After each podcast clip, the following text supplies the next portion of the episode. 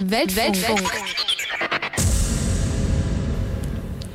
So, Leute, wir sind wieder da in unserer politischen Sendung äh, Weltfunk.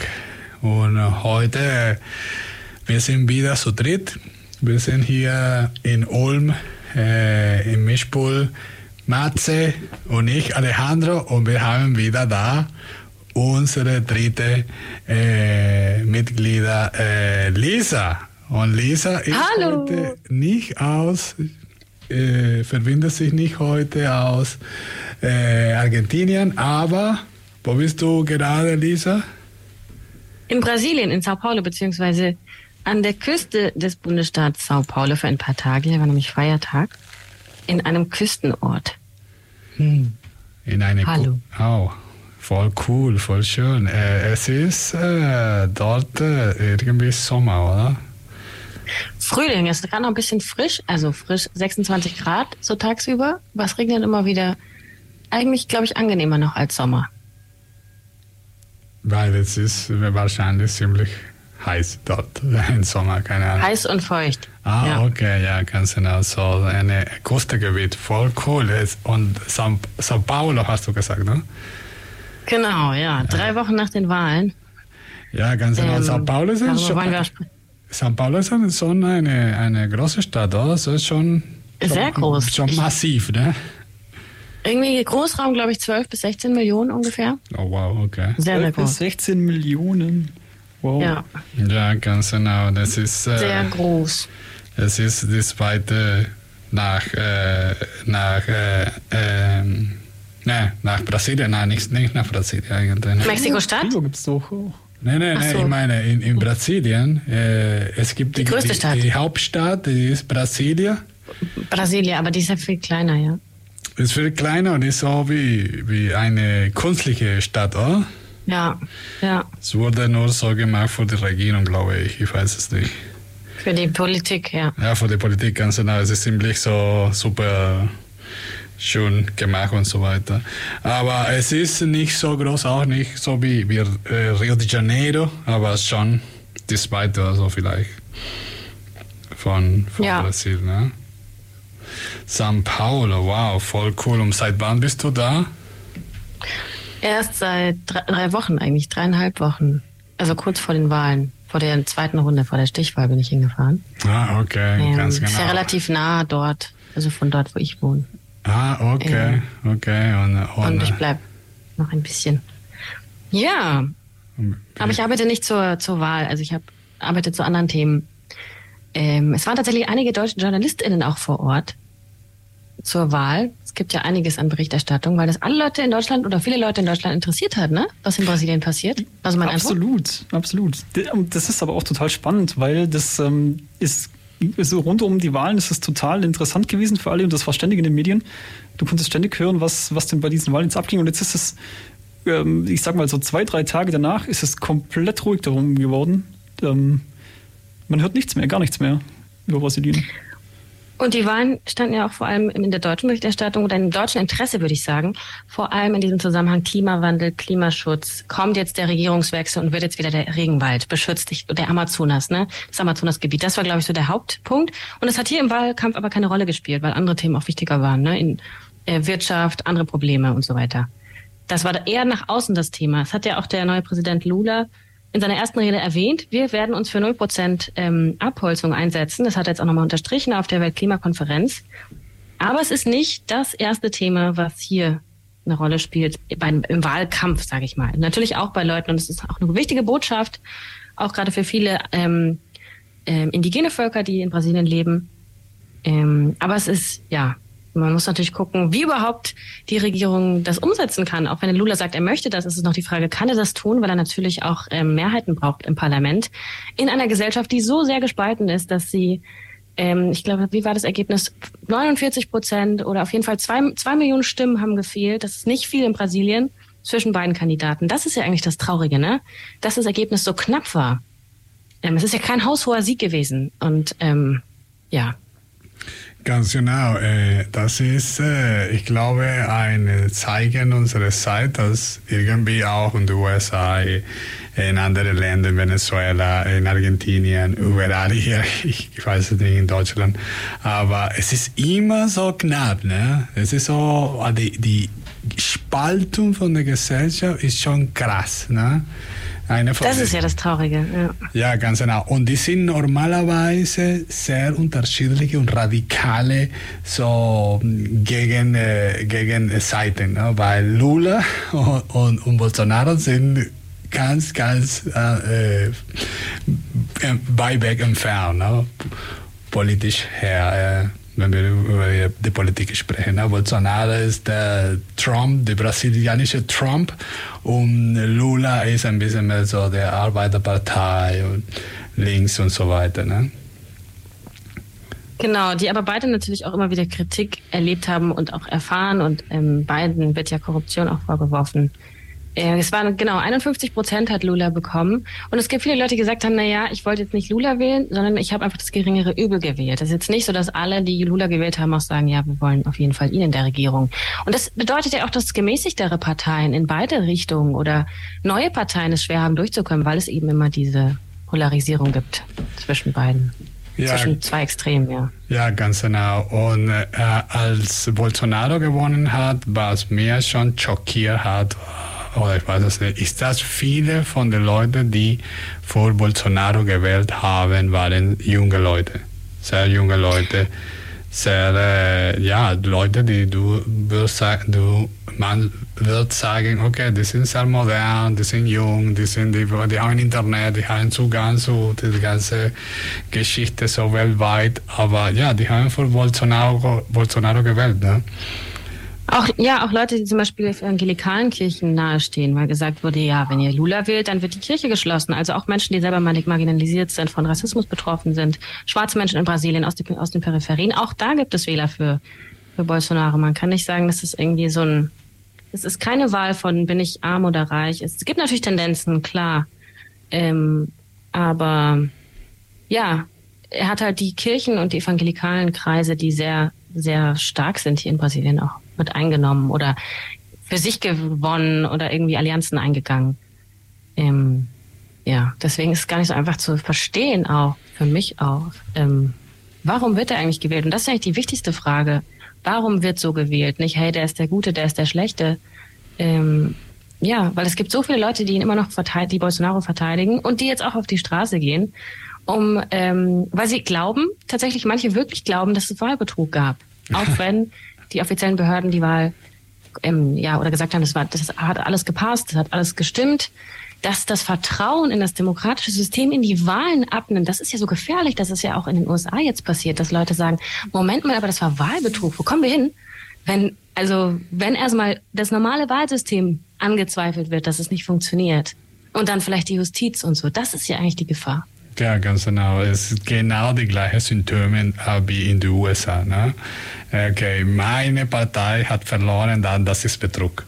Aber wenn ich, und in Venezuela hat das das gleiche passiert. Ne? In Venezuela war so, okay, wir haben verloren, das war Betrug. Aber wenn ich gewinne, es ist nicht Betrug. So, es ist immer mhm. so einfach, dass die, das, das politische System wird in Frage gestellt. Ich meine, es gibt keine Glaube mehr in, in das politische System. Und das ist, was ich, was du gesagt hast.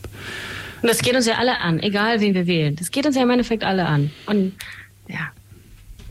Ja, und ich, ich, finde, ich finde auch, dass das ist, äh, okay, wer, wer wählt diese Menschen, ist auch so eine, eine, eine sehr gute Frage, weil natürlich, ich habe, ich habe gerade äh, die, die, die, die wenn du eine, eine Karte von, von Brasil hast und siehst, wo hat äh, äh, Lula gewonnen und wo hat die Bolsonaro-Partei gewonnen und dass du mit einer Karte von der Sojaproduktion in Brasil vergleichst, zum mhm. Beispiel, du wirst mhm. sehen natürlich, dass die Bolsonaro-Partei sehr viel äh, Kraft hat sehr viel Macht hat oder sehr populär ist, in diesen Gebieten natürlich, wo mhm. sehr viel Soja produziert wird, wo die große Landinhaber oder wie heißt das, Landbesitzer äh, leben, wo viele von den Menschen, die sehr arm sind, die äh, vertrieben von ihren von ihren Ländern, von ihrem Land äh, geworden sind, leben aber immer noch in einem Abhängigkeitssystem mit diesen großen Landbesitzer leben. Da haben die, die, die Bolsonaro, ähm, die Bolsonaro-Partei, da, da hat die Bolsonaro-Partei sehr viel, sehr viele Stimmen äh, gewonnen. Ne? Und dann hat du, hat man diese, diese Spaltung ne? zwischen diesen Leuten, die sehr viel Macht haben. Das ist auch eine, aus meiner Perspektive, und das in Südamerika oder in Venezuela, äh, ein gro großer Punkt. Die wer sind die Leute, die Macht haben? Und natürlich wird es die Verbindung zwischen ja, Medien und so weiter. Das auch in Deutschland hier. Ich meine, es ist nicht fremd für uns hier, dass die Leute, die die Medien besitzen, auch noch eine Stimme haben, wenn es kommt zu, wer gewählt wird. Ja, oder auch dieser Widerspruch zu sagen, ja, wir wollen auch international alle den Amazonas beschützen. Ja, okay, aber gleichzeitig äh, holzen wir den Lützi ab. Äh, ähm, Lützi, ne? Und, und, und äh, machen, machen da nochmal Kohle, der, der Hambi, und so weiter. Der Hambi bei, bei Lützi. Ah, der Hambi, warte mal. Das, Lützi das ist, ist ja das Dorf, gell? Erst äh, vor vier Wochen ähm, die BaumbesetzerInnen da von der Uni Ulm. Können wir ja direkt ähm, direkt thematisch anschließen. Genau. Was ich, ich finde es aber auch total, äh, total interessant und wichtig, was, was du vorhin sagtest, Lisa, denn es ist ja super knapp gewesen und man sollte sich ja eigentlich schon fragen, warum wählen Leute ähm, den, den Populisten Bolsonaro? Und es ist ja nicht so, als ob jetzt, äh, jetzt, jetzt ist er abgewählt, jetzt ist alles in Ordnung und die Welt ist wieder gut. Ähm, das sieht man ja an den USA. Äh, auch Trump wurde abgewählt und die Welt ist ganz und gar nicht gut. Im, ganz im Gegenteil. Das, ähm, das kommt zurück. Und äh, es gibt ist die Stimmung auch in Brasilien dahingehend oder denkst du, dass es auch da sich so entwickeln könnte? Was meinst du? Das? Ja, dass, dass, der, dass der Risi zwar vom Thron gestürzt ist, aber zurückkommen wird. Ja, also, also man hat jetzt von Bolsonaro nicht mehr viel gehört. Er ist jetzt irgendwie sehr abwesend oder macht nicht mehr so viel. irgendwie weiß man nicht so, was eigentlich bei dem geht. Er hat ja auch Lula nie offiziell gratuliert, hat also nie quasi offiziell gesagt, okay, sorry, ich bin raus. Äh, ich bin mir sicher, der, der will auch wieder zurückkommen oder irgendwelche, ne, also er hat ja immer noch, es gibt, die sind ja nicht weg, ne? Es ist ja immer noch, es gibt ja immer noch ein Parlament, es gibt ja immer noch Mehrheiten, es gibt ja immer noch äh, ähm, Politiker, die Bolsonaristen sind, wenn man das so sagen kann, und auch äh, Einfluss haben natürlich im Parlament und Stimmen und so. Das ist ja ganz schwierig, auch dass Lula da oder die, die Allianzen um ihn herum da Mehrheiten bekommen. Ähm, was wollte ich gerade sagen? Es ist immer so schwierig, sich zu fragen, warum wird er eigentlich gewählt? Und ich habe in Sao Paulo in meiner Familie gewohnt ähm, die selber teilweise als Geflüchtete während des Zweiten Weltkriegs nach Brasilien gekommen sind, als Juden und Jüdinnen verfolgt und jetzt äh, in den 70ern sind, ähm, als Kinder halt hierher gekommen sind und auch Bolsonaro wählen. Weil oft auch dieses, es gibt ja diese Rhetorik, Vorsicht, Lula bringt den Kommunismus, guck nach Venezuela. Es war schon so ein Gag jetzt auf den Straßen nach den Wahlen. Hey, oh, warte mal, wir sprechen schon Spanisch hier, warte, es ist jetzt bald Venezuela. Es wird immer als Beispiel genannt. Mhm. Und man muss sehen, die Politik, die Lula eigentlich durchbringen will oder auch in der Vergangenheit schon durchgebracht hat, kann man sagen, ist eigentlich eine sozialdemokratische Politik. Zugang zu Bildung, soziale Grundrechte etc., ein bisschen mehr Umverteilung. Und Kommunismus ist ja völlig weit entfernt. Und dann denke ich manchmal, okay, wenn ihr euch mal die Politik in Deutschland angucken würdet, die Sozialpolitik, dann wäre das vielleicht auch schon Kommunismus, Kommunismus für euch in eurer in der Rhetorik, ne? Aber das ist immer dieses große Feindbild. Wähl Bolsonaro, weil sonst kommt nämlich irgendwann Kommunismus. So, grob gesagt. Ja, Aber das, das funktioniert ja hier genauso, ne? Die, die rote Sockenkampagnen, die man so hat, oder als es, als es den, als den eisernen Vorhang noch gab, dass es hieß, ja, wählt ihr rot, dann habt ihr bald die DDR und solche Geschichten. Das zieht ja, das zieht ja über alle Zeiten hinweg und, und über alle Weltregionen hinweg offenbar. Ja. Ja, was ich finde auch erstaunlich ist, dass es ist, ähm, immer die gleichen Leute auch. Ich, ich, ich dachte, dass Lula, ich meine, schon gestorben wurde. Ich meine, ich meine das, der Typ war, keine Ahnung, von wie vielen Jahren Präsident. Und äh, es tut mir leid, aber wo sind die neuen Leute? Bitte schön, ne? Es ist immer ja. die gleichen Leute. Ja. Das war auch, glaube ich, in Venezuela mit Chavez. Es gibt einfach diese Typen, die da sitzen, diese so patriarchalische, irgendwie harte Männer aus, vor allem in Venezuela, in Südamerika, wir, wir nennen die äh, Caudillos. Das, wie, wie würdest du das auf Deutsch übersetzen, Lisa? Ein Caudillo, weißt du, ein Caudillo, was ein Caudillo ist? Ne? Das sind diese, diese Typen von, von der, nach der Unabhängigkeitsbewegungen, die, die, die, die starken Typen mit dem, mit Schwert und die haben so die Land ge, ger, ger, regiert. Und, und die sind irgendwie da in diese, in diese Positionen von Macht, aber irgendwie, ja, okay, wir sind die, die, einigen, die, die einzigen, die, die da hier regieren können und, und die produzieren keine Nachfolgen, oder? Wie heißt das?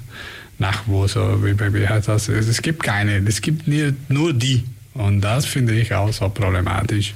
Es ist nicht, dass ich gegen Lula bin, aber einfach nur gegen diese immer alte Männer da, die immer kommt eine, die rote, und danach kommt die blaue, und danach kommt die rote, danach kommt die blaue, und es ist so wie, oh, keine Ahnung.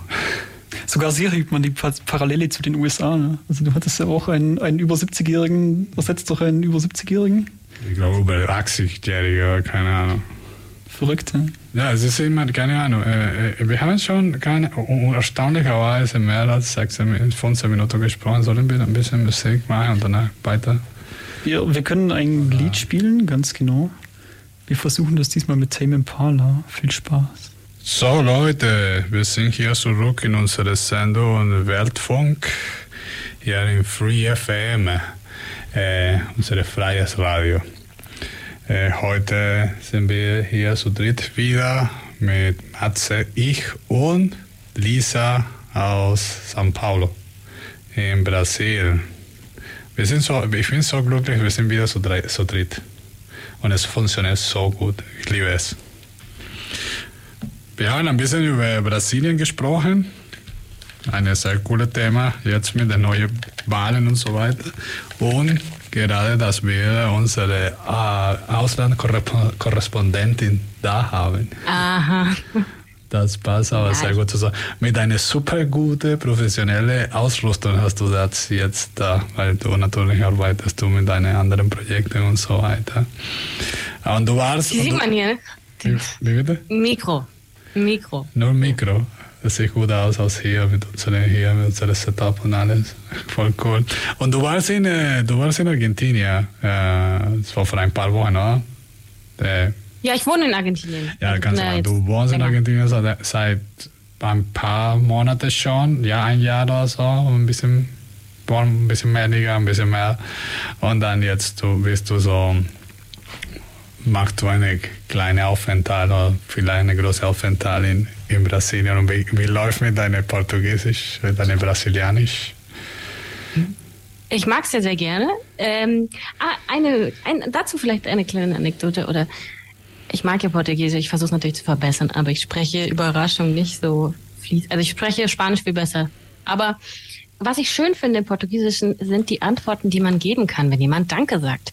Man kann nämlich nicht nur sagen gerne und ja kein Problem, sondern viele sagen auch äh, sowas wie ja, ja, kein Stress, wir sind zu, wir sind das, wir, wir alle sind das oder äh, wir, wir zusammen oder so, so. Estamos juntos, é nós. Ähm, das habe ich viel gehört und, und habe ähm, das davor, glaube ich, als ich schon mal hier war, mir gar nicht so wahrgenommen. Aber es finde ich schön, dies zu sagen, ähm, danke dir. Ach, das sind wir alle. Oder hey, ich weiß gar nicht, wie man das übersetzen kann. Das wäre auf Spanisch was wie, ach, estamos, estamos juntos. Wie würdest du es übersetzen, Ale? Ich finde das sehr schön. Ja, wir, wir weißt du, was ich meine? Zusammen. Wir sind hier zusammen. Ja, wir sind hier zusammen. Ja, genau, dieses Hey, das finde ich schön. Aber die, zumindest der Gedanke macht ja Sinn, wenn du, wenn du sagst Danke und du erwiderst ihm dann, ja, hey, das war nicht nur ich, das sind wir alle. Danke ja, nicht genau. nur mir, sondern äh, den, den, der Tatsache, ja. dass wir alle da sind und das zusammen irgendwie gewuppt haben. Das, ja, das, also muss man so ein bisschen Slang, Slang, Slang sagen, so ein bisschen chillig. Und dann kann man, dann klingt das quasi. Also das sagen die chillig sagen nicht so korrekt, so hey, wir sind zusammen, sondern so, ey, wir alle oder so. Finde ich schön. Wow, voll, voll cool. Ich war nie in São Paulo, ich war nie in Brasilien. Ich war nur so in, in, der, in der Grenze zwischen Venezuela und, und Brasilien. Ja, da in, nur, es gibt nur Urwald da und kleine Dörfer und so weiter, aber nicht in den großen Städten, nie in den großen Städten in Brasilien. Brasilien ist eine, eine ziemlich gewaltige, oh, große, ich meine, sehr große Land. Ne? Ich glaube, es ist ein bisschen, nur ein bisschen kleiner wie USA. Von der Fläche, ich weiß es gar nicht genau. Ja, kann sein, es ist ein bisschen, immens. ein bisschen, ein bisschen. Ich maß, ich kann mir null anmaßen, überhaupt Brasilien zu kennen. Ich war bisher nur in Sao Paulo und auch nur in einem kleinen Teil von Sao Paulo und mal kurz in Rio. Aber dieses Land ist so groß, dass ich niederknie auf meinen Knien, niederknie und einfach denke so, wow, okay. Es gibt so viel zu lernen, so viel zu lesen, ja. Und äh, ich, ich würde mich sehr interessieren, äh, etwas, das ich in Venezuela als ich als eine äh, jemand aus äh, eine Person, äh, ein BIPOC, ein People of Color, äh, jemand, der nicht weiß ist, etwas, das ich in Venezuela auch beobachte, ist aus deiner Perspektive. Wie ist so die, die, die Situation mit den, mit den verschiedenen Farben, mit den Menschen? Weil äh, Brasilien ist auch ein eine Land, die hat eine sehr lange und brutale Kolonialgeschichte mit sehr viel Sklaverei. Es ist eine der Länder, die, die an, an späteste hat die, die Sklaverei aboliert. Äh, und äh, in Venezuela natürlich, es gibt äh, Gebiete, so, es ist sehr, die Rassen sind sehr, oh, es gibt keine Rassen, aber so, die Leute mit den verschiedenen Farben sind sehr, äh, ähm, wie heißt das, so verteilt, ne? Äh, nicht verteilt, aber in sehr genauen Ort findest du Leute, die sind, na, die haben eine, eine, Farbe, eine Farbe, Hautfarbe und in anderen Orten es gibt so mehr an Leute mit anderen Hautfarbe. Und natürlich, das ist auch zum Beispiel in, de, in Venezuela, in die Barrios oder so die Ghettos oder auch in Spanisch, in, in, in, in Brasil sind die Favelas. Äh, sind so die mehr dunkle Menschen. Ne? Und alles, die hat zu tun mit der Politik, mit den äh, so die Medien, die Telenovelas oder diese, wie heißen die Telenovelas auf, auf Deutsch? Diese ähm, äh, Fernsehsendungen und die ganze Seifenopern. Ja, ganz genau. Und die Stars und, und die wichtigen Menschen sind so mehr so europäische Stammen. Menschen. Ne? Und natürlich die Leute, die die Wirtschaft kontrollieren und so weiter, sind mehr so weiß, so helle Menschen. So, was, was ist deine Beobachtung da in, in, in diese, in, jetzt in Sao, pa Sao Paulo? Wie, wie hast du das dich ein bisschen Es so Gedanken gemacht oder für dich so wie, nö, ist ja gar nichts, oder wie, wie ist das für dich? Nee, es ist total sichtbar. Es ist total sichtbar. Brasilien ist ja auch ein Land, das nach der Abschaffung der Sklaverei keine Landreform durchgeführt hat. Und dadurch wurden Menschen, die vorher noch aus Familien kamen oder Sklaven waren selber, in die Randgebiete gedrängt. Dadurch haben sich die Favelas eben ge gebildet, auch an den Orten, an denen diese marginalisierten Menschen ohne Land, ohne Zugang zu Ressourcen, ohne Zugang zu Besitz ähm, sich, sich angesiedelt haben. Das ist total sichtbar.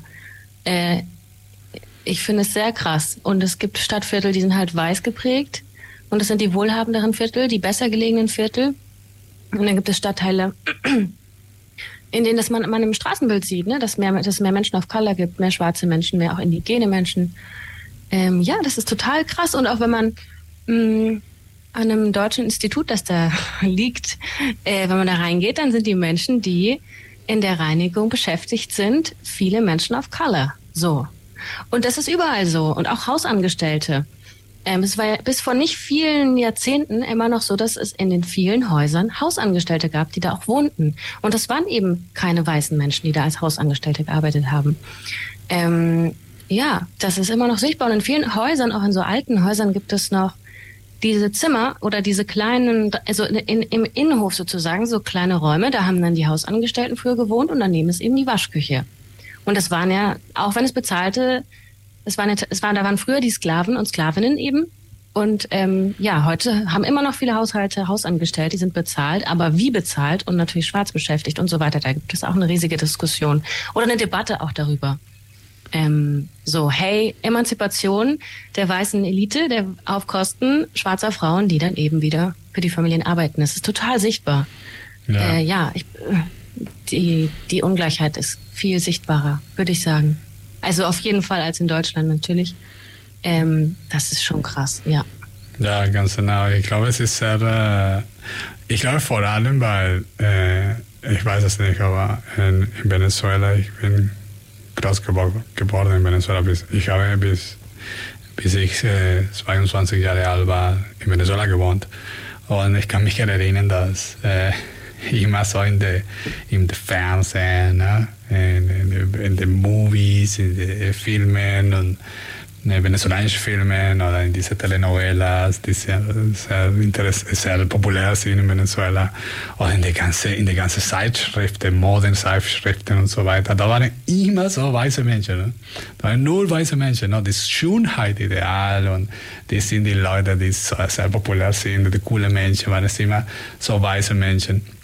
Und die Menschen, die du findest, so in die Favelas, ne, in die Ghettos, die Leute, die immer kommen, so in den Nachrichten, ah, die sind die Kriminelle, waren immer schwarz, ne? die waren immer so dunkelhäutige Menschen, people of color.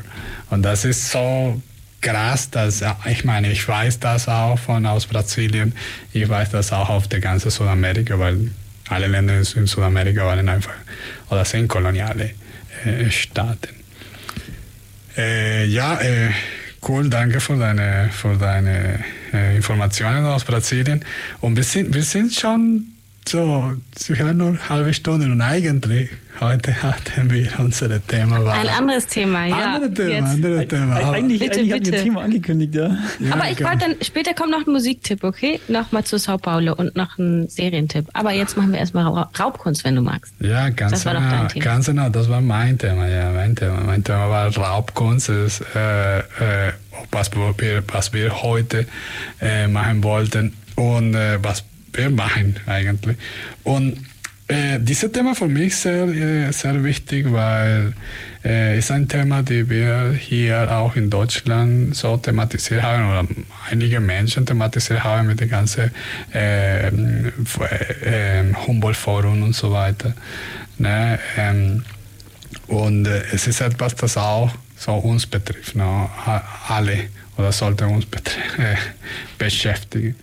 Ähm, Vielleicht sollten wir auch ganz kurz erklären, was denn Raubkunst überhaupt ist. Ja, soll. ganz genau, ne? weil es gibt Raubkunst, diese äh, NS-Seite-Raubkunst. Ne? Genau, das musste ich nämlich auch lernen. Der Begriff Raubkunst wird ja. tatsächlich angewandt auf Kunstwerke, die die Nazis damals geklaut haben. Ganz genau. Auf ihren äh, ja, Eroberungszügen durch Osteuropa und sonst wohin. Ganz genau. Das, ne? das wird explizit Raubkunst genannt.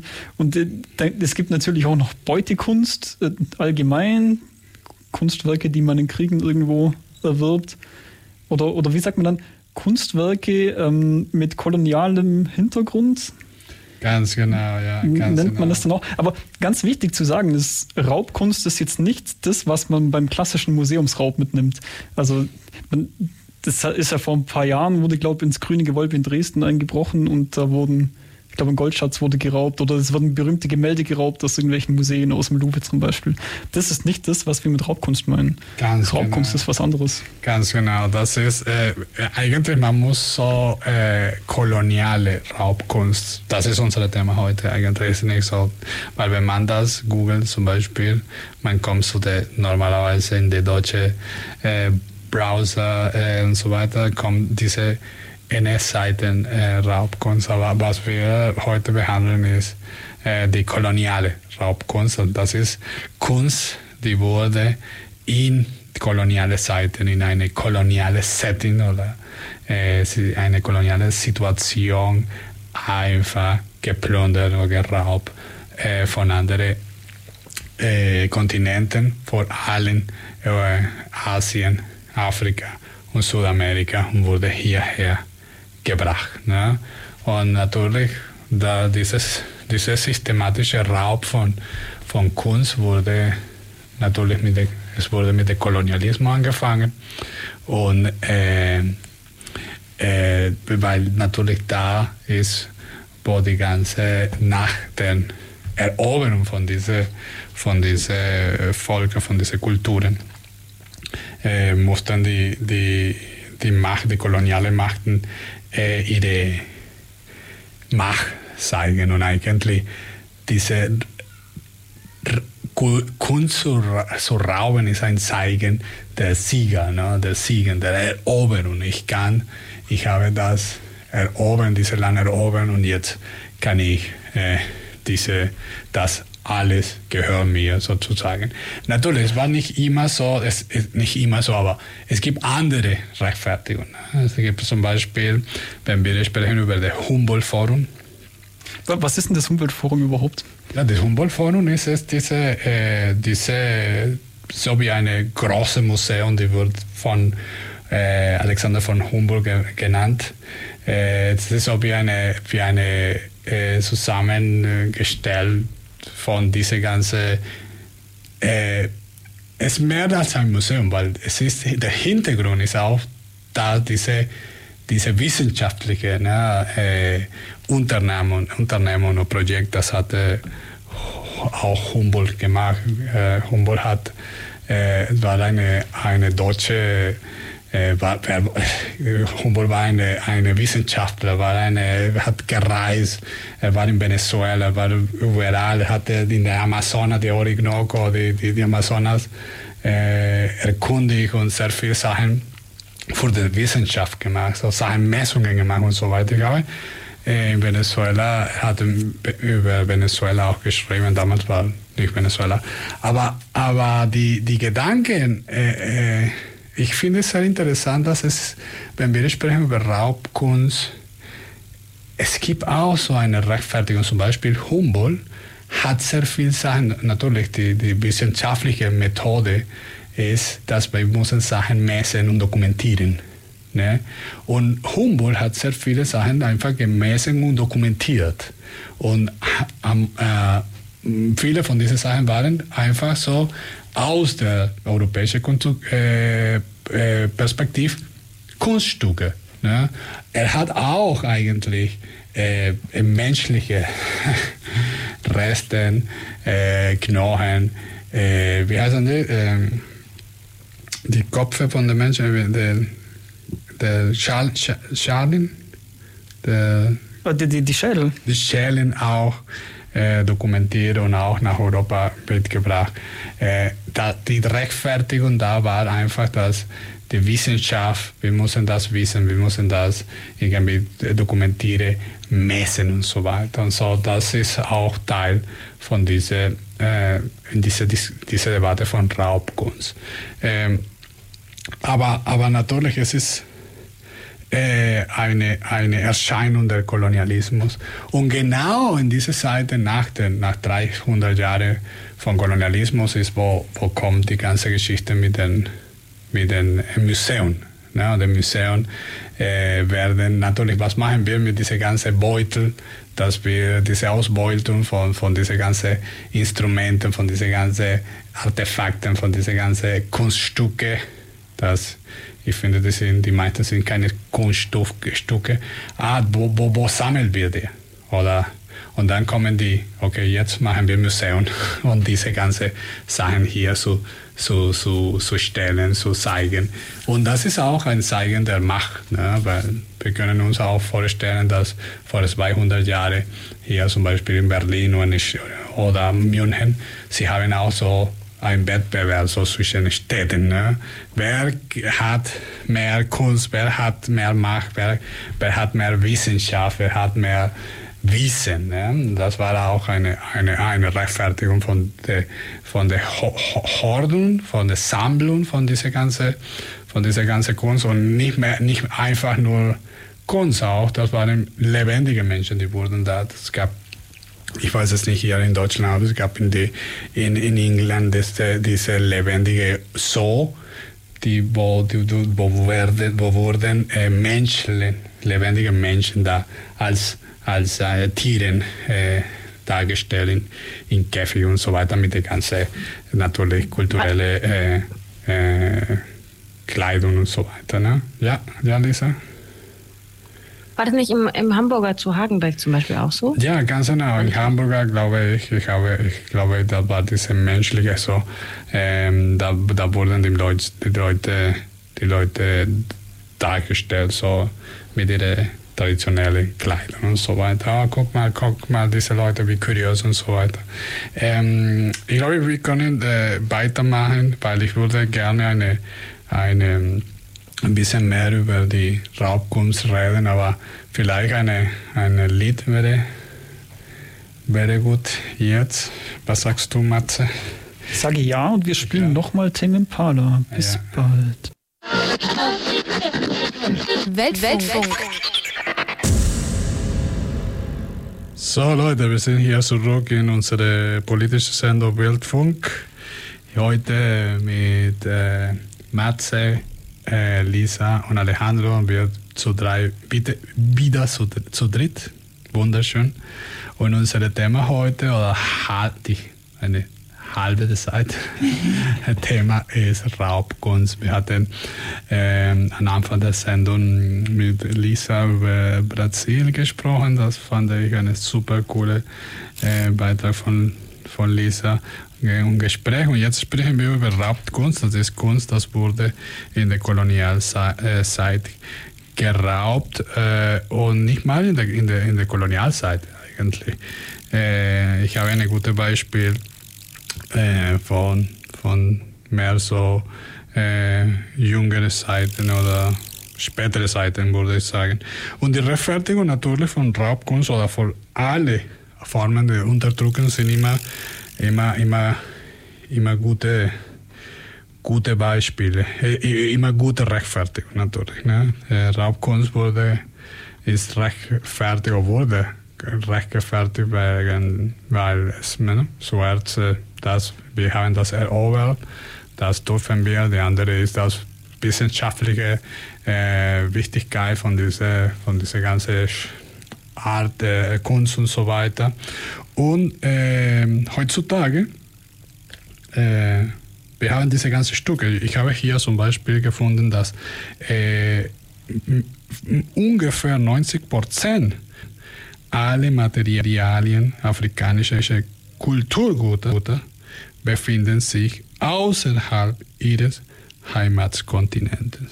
Das ist schon interessant, weil man könnte sich ja fragen, jetzt gehst du durch ein deutsches Museum und dann steht da noch Fretete oder Bronzen aus, äh, also diese Benin-Bronzen, das heutiges Nigeria, wo die herkamen. Wieso stehen die in einem deutschen Museum und nicht in einem Museum in Lagos oder in Kairo? Ganz genau, das ist eine, das ist eine ganz gute Idee. Ja. Bei uns sind immer noch hier und natürlich, es gibt sehr gute Rechtfertigung darüber, ne? weil einmal habe ich eine von den äh, Museumdirektoren äh, ge gehört und er hat gesagt, ja, aber diese Kunststücke sind so wertvoll, und viele von diesen Kunststücken brauchen so eine ganz äh, moderne äh, und teure und sophisti, sophisti äh, wie heißt das, äh, sehr ähm, gute Behandlung. Ne? Die muss behandelt werden, so die, wenn nicht, das werden kaputt. Und in dem Museum in Afrika, oder die Afrikaner, die Afrikaner schaffen das nicht, die, die können das nicht. Weißt du, die, die, die werden diese Stücke da kaputt machen und werden, die Menschheit wird diese Kunststücke, super, äh, ultra äh, wertvolle Stücke verlieren. Und dann haben wir das in, dies, in unsere Deutsche. Das können Sie selber entscheiden. Äh, ja, die können das selber entscheiden, aber vielleicht können sie das nicht, weil vielleicht sie sind so dumm und das so, für so aus unserer ja, Perspektive. Aber weißt du, was ich ja auch schon gehört habe, ist, ähm, das, das wird ja dann oft als Gegenargument genommen, warum man das den Leuten nicht zurückgibt, diese Kunst, weil sie würden es ja nur kaputt machen oder sie haben nicht die Möglichkeiten, es, es gut auszustellen. Und, und das würde ja, da, da es ja Weltkulturerbe ist, für die Welt verloren gehen, weil die Welt hat ja ein Anrecht darauf. Aber da meint ja auch mal jemand zu mir, ja, und wenn sie es wegwerfen, dann ist es immer noch denen ihre Entscheidung und nicht unsere. Genau. Selbst, selbst wenn sie es kaputt machen und verbrennen und weiß der Teufel auch immer, das ist denen ihre Kunst. Was hat uns das zu interessieren? Ja, ganz genau. Und die andere Geschichte ist, dass die... die so, als würde ich jetzt... Ja? Ja, Lisa? und die andere Geschichte ist, die andere Geschichte ist, dass sie sagen zum Beispiel die Deutsche Museum, hier wird diese äh, äh, Welterde, kulturelle Welterde bewahrt für die ganze Menschheit. Ne?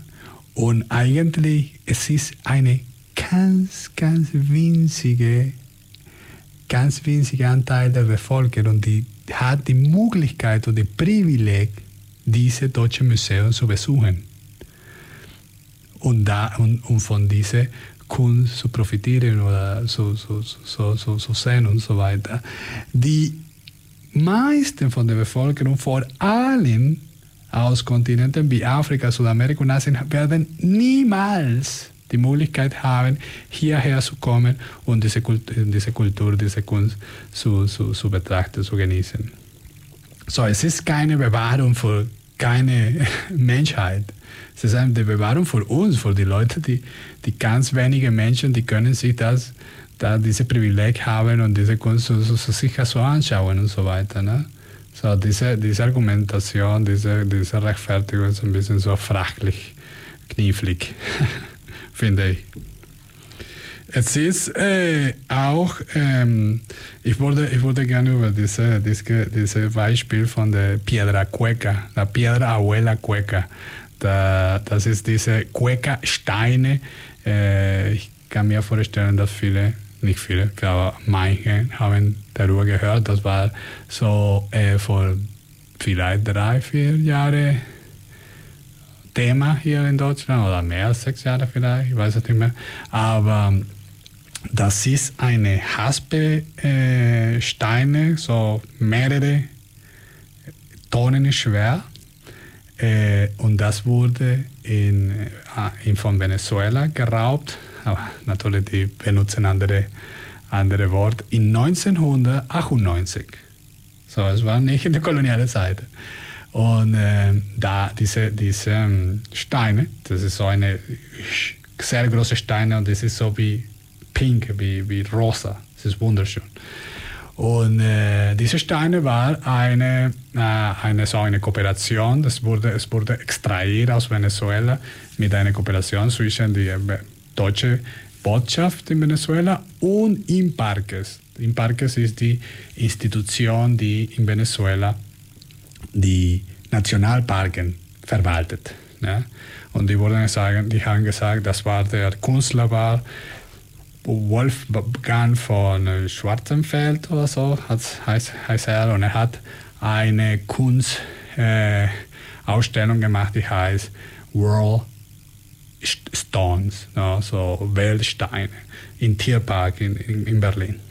Und die Idee war, dass wir hatten, sie hatten fünf Steine aus verschiedenen Kontinenten und so die ganze Kulturen zusammenzubringen und interna, inter, multikultural und, und dieser ganze Diskurs, ne, dass wir hier so gerne, äh, so gerne haben und so, so viel lieben, ne, Multikulti und weltoffen und so weiter.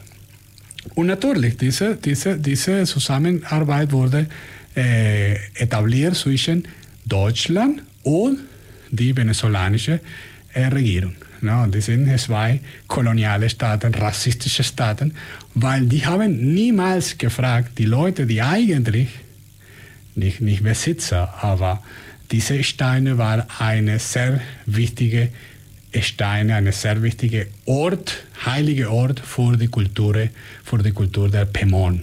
Denn der Pemon ist eine, eine Kultur im Süden von Venezuela, so ein bisschen die, die Amazonasgebiet.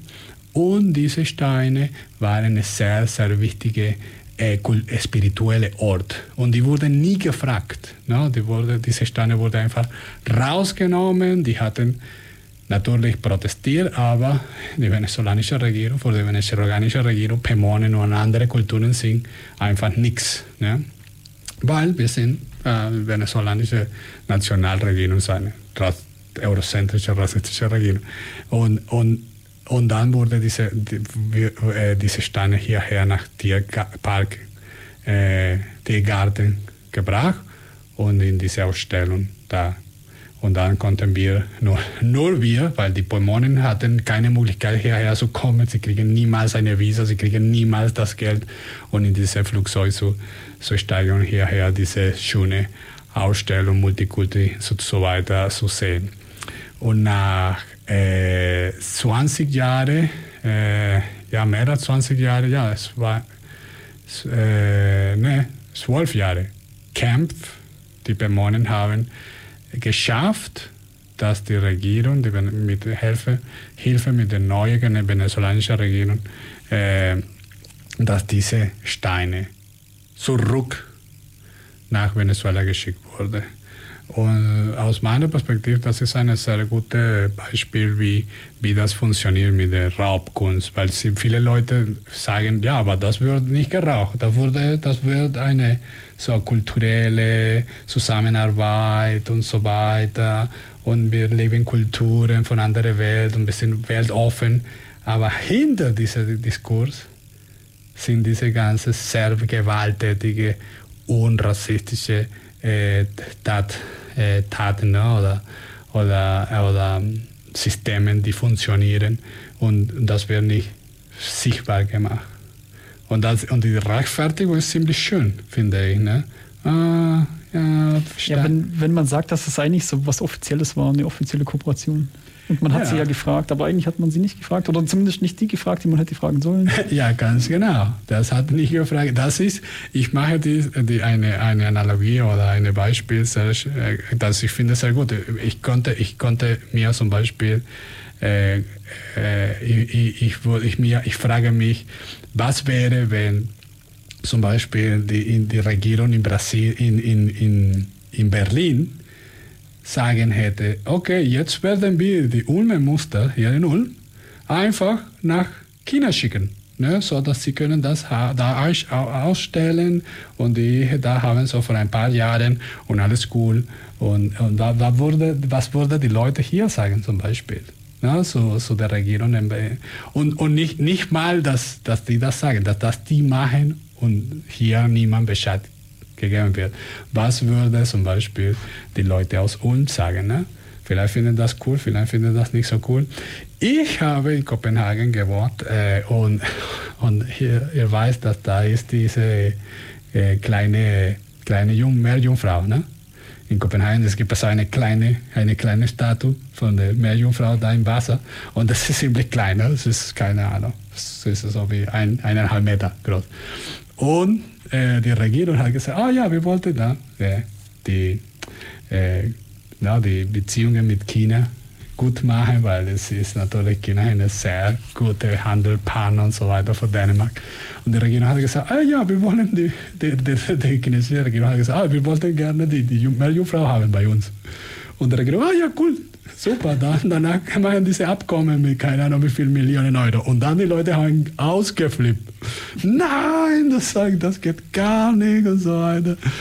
Und, und das ist ein eine gute Beispiel, wie, wie das funktioniert. Natürlich, wenn, wenn ich hier zum Beispiel das mit der Muster passiert, wenn ich was sage, natürlich werde ich werde gehört. Aber, aber für die Dämonen und andere Leute, racialisierte Menschen und so weiter, das ist nicht der Fall. Wie, wie sieht es eigentlich in Brasilien aus, Lisa? Gibt es da ähnliche Debatten? Was genau mit der Raubkunst, also mit der, mit der Kunst? Oder die Beispielsweise, ja. Also ähm, gibt es ähnliche Fälle? Gibt es brasilianische Museen, wo auch Zeug rumsteht, das eigentlich äh, da gar nicht hingehört? Ähm, da bin ich jetzt gar nicht so drin im Thema. Sicherlich, sicherlich.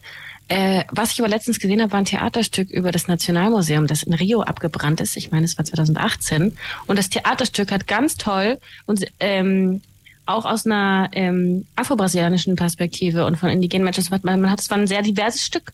Und sie haben sich darüber, aus, haben sich mit der Frage auseinandergesetzt, ähm, wer eigentlich die nationale Geschichte geschrieben hat. Und mit welchen Artefakten die in den Museen ausges ausgestellt wird. Was ist Teil eines Nationalmuseums? Das fand ich spannend. Also diese Debatte gibt es hier auch. Aber ich könnte da jetzt nicht drüber plaudern. Voll gut, ja. In Brasilien, in Brasilien auch die Afro, Afro, Afro, diese Afro-Bewegung ist sehr stark auch, habe ich gehört. Ähm, sehr auch wichtig, was sie da machen. Ich glaube, sehr stark auch, diese Bewegungen da, viel mehr als in Venezuela, zumindest, finde ich. Wir haben nichts davon. Also die Debatte wird schon geführt. Ist, Was? Sorry. Na, ich, fand, ich fand auch wichtig, dass du gesagt hast, dass hier, wenn wir über Brasilien, nicht alle Menschen, aber so in unserer Blase, wenn wir über Brasilien hören, ist immer so, oder denken immer, oh, Klimawandel und so weiter und Klimawandel und äh, Regenwald und so weiter und, und dort ist kein Thema. Na, du, nicht für den Wahlkampf. Es ist natürlich ein Thema. Es ist natürlich ein Thema, aber nicht für den Wahlkampf. Damit wird jetzt nicht Wahlkampf gemacht. Hey, wähl mich, weil ich schütze den. Ja, ja. So, ja. das ist nicht das Wichtigste. Ja, klar, natürlich. Ja, das, ist, das ist nur spannend zu sehen, so. Von Deutschland kommt immer so dieses, hm, Amazonas, ja oder nein? Ja, ganz genau. In Venezuela ist auch kein Thema Klimawandel so, der, und so weiter. Der Amazonas ist wichtig, aber er wird uns nicht retten. Wir müssen unsere eigenen Wälder aufforsten, schützen. Überall. Überall. Ja, ganz genau. Ganz genau.